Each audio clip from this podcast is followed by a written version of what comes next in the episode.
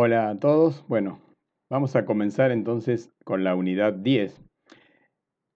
Habíamos estado analizando en las primeras nueve unidades todo el mecanismo que tiene la ley de impuesto a las ganancias, primero para determinar el hecho imponible, luego para obtener la base imponible del impuesto, que es la ganancia neta sujeta a impuesto. El último paso antes de llegar a, esa base imponible del impuesto fueron las deducciones personales que estuvieron eh, viendo en, los videos anteriores que fue la unidad 9.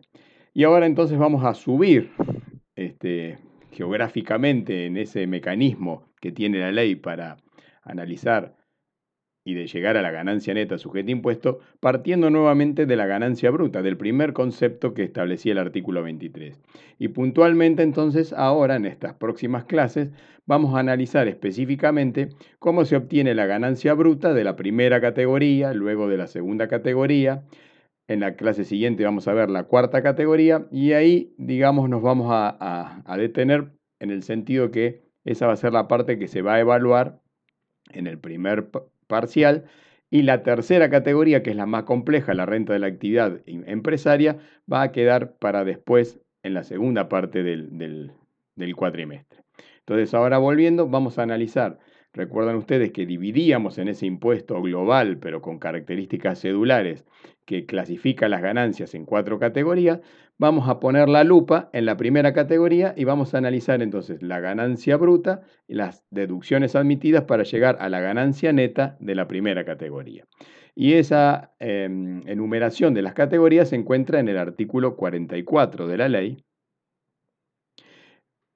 donde vamos a ver entonces en primer parte, en este, en este primer video, la ganancia bruta. Bien, y entonces cuando vamos a ver la naturaleza de, la renta de, primera categoría, la primera cuestión es que la ley establece en su encabezamiento que debe ser declarada por el propietario de la renta. Pero luego, cuando nos ponemos a adentrarnos en, en, los distintos incisos que tiene el artículo 44, vamos a ver que en realidad es la renta proveniente del goce económico de esa propiedad. Es decir, no es necesario no se requiere ser el titular de la propiedad, ser el titular del dominio, sino tener el disfrute de ese bien para poder producir esas rentas. En, ese sentido, el propio encabezamiento pareciera contradecir este concepto porque habla de que debe ser declarada por el propietario de los bienes inmuebles. Sin embargo, no. Vamos a ver que inclusive si alguien que es un inquilino de una propiedad, es decir, no es el dueño, y a su vez la subalquila, esa renta también va a ser una renta de primera categoría que vamos a tener que incluir. O sea, lo importante es tener el disfrute de que ese capital fuente pueda producir más réditos y no ser el propietario. Bien, luego tenemos que analizar que para las categorías primera, segunda y tercera categoría, primera y segunda categoría, dice que si la actividad es desarrollada por un sujeto o empresa, aquí hay como una prelación, una este, remisión a la tercera categoría. Es decir, tenemos dos personas que están, por ejemplo, alquilando una propiedad. Si esa propiedad la alquila un sujeto empresa, esa renta, que es igual a la que obtendría una persona humana, va a ser de tercera categoría, mientras si la alquila una persona humana, va a ser de primera categoría. Va a tener preeminencia el aspecto subjetivo versus la clasificación del tipo de renta que es, que es la renta de la propiedad inmobiliaria. Bien, entonces si analizamos el artículo 44, aparecen en primer lugar rentas que llamamos transaccionales, es decir, de un acuerdo de tercero. Un propietario o alguien que tiene el disfrute del bien decide este, ofrecerle el uso del mismo a otra persona y de esa transacción o acuerdo de voluntades aparece una renta de primera categoría. Por eso habla de la locación de inmuebles urbanos o rurales. la locación que se encuentra regulada en el Código Civil habla de la locación de cosas. En esa locación de cosas vamos a encontrarnos como una renta de primera categoría, no importa si el locador es propietario o no. Y ahí entonces aparecen dos maneras de recibir la contraprestación por esa locación el dueño. O la recibe en efectivo o la recibe en especie. En ambos casos, digamos, se encuentra en el artículo 44, inciso A, y será una renta de primera categoría. El inciso B me menciona la contraprestación por la constitución a favor de terceros de derechos reales sobre inmuebles. los derechos reales sobre inmuebles que se encuentran también tipificados en el Código Civil y Comercial. La norma menciona usufructo, uso, habitación o anticreces y también agregó ahora el derecho de superficie. Y la otra renta transaccional, que es una renta que sigue más lo accesorio respecto de lo principal, es el, importe cobrado por la cesión de bienes muebles y accesorios o servicios suministrados con el inmueble.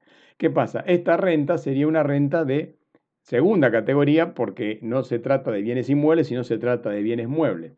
Pero como esos bienes muebles es muy común en Mar del Plata, que cuando se alquila por temporada, uno entrega un departamento totalmente amueblado, con la vajilla, para que el turista no tenga que hacer una mudanza por 15 días. Entonces, esos bienes muebles que forman parte del inmueble que se está ofreciendo en locación van a ser una renta de primera categoría, teniendo este criterio de que lo accesorio sigue la suerte de lo principal. Y finalmente, la última renta transaccional está en el eh, último párrafo del artículo 44 que se refiere a la sublocación, este concepto que ya habíamos anticipado, que es que alguien que es el inquilino, decide sublocar todo o parte de esa propiedad y esa renta que obtiene será una renta transaccional entre el inquilino que se convirtió en sublocador, porque a su vez alquiló la propiedad para un sublocatario, a un tercero. Esta renta también va a ser de primera categoría.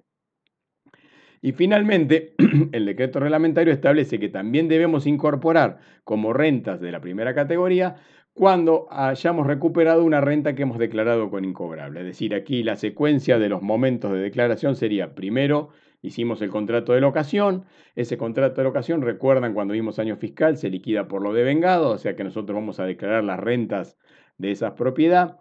Esa renta que hemos declarado en su momento, el inquilino no nos la pagó, le iniciamos un juicio, por ejemplo, llegamos a un desalojo y entonces en ese momento mandamos una pérdida, imputamos al año fiscal una pérdida como incobrable. Entonces, si finalmente, después del juicio, logramos recuperar ese dinero que, que, no habíamos cobrado a partir de la ejecución que hicimos, ese recupero de las de los ingresos que habíamos mandado como pérdida previamente cuando los declaramos como incobrables, los vamos a tener que restituir al balance impositivo declarándolo como renta de la primera categoría. Con respecto a los inmuebles que están en condominio, es decir, cuando el, alquiler lo desarrollan dos personas, a un solo inquilino o a varios, no interesa cuáles, pero visto del lado de los que eh, dan el bien en renta, de los este, titulares de ese derecho de uso y goce, el condominio jurídicamente es un derecho real donde ese derecho de dominio está compartido por dos personas. Por lo tanto, eso no es una sociedad. Aquí no están eh, los elementos componentes de un contrato de sociedad. No hay afecto societatis, todo lo que aprendieron ustedes en sociedades. Por lo tanto, eso no debe tratarse como un sujeto de tercera categoría del artículo 53, sino que cada condomino deberá considerarse como una persona humana y declarará su renta de la primera categoría. Justamente el 108 del decreto reglamentario hace énfasis en esta cuestión y dice que la parte de la renta que le corresponde a cada condomino debe tratarse como un inmueble separado, como si se tratara de dos propiedades distintas y se proporcionará incorporándolo en esta renta financiera o transaccional. Y lo mismo si hubiera valores locativos, que es lo que vamos a ver más adelante respecto de las rentas psíquicas. Es decir, en un condomino las rentas de, que se obtengan, ya sean transaccionales o rentas psíquicas, van a ser declaradas por separado por cada condomino y no como una sociedad. El artículo 45 establece una presunción, recuerden ustedes cuando dijimos el criterio de la ley es en base real, pero a lo largo de la misma aparecen presunciones, y en este caso lo que dice es que en aquellos inmuebles cedidos en locación se deberá tener en cuenta el valor de plaza y que si ese valor este, que se pactó no, es este, coherente, digamos, con los valores de la zona, podrá la FIP impugnar y determinar de oficio la materia imponible. Por supuesto que esa, presunción no siempre es tan fácil de demostrar, salvo que lleguemos a valores por el absurdo, es decir, estamos alquilando un local en plena calle Güemes y el alquiler es de 500 pesos por mes y el, el inmueble más chiquito de la zona tiene una cifra parecida.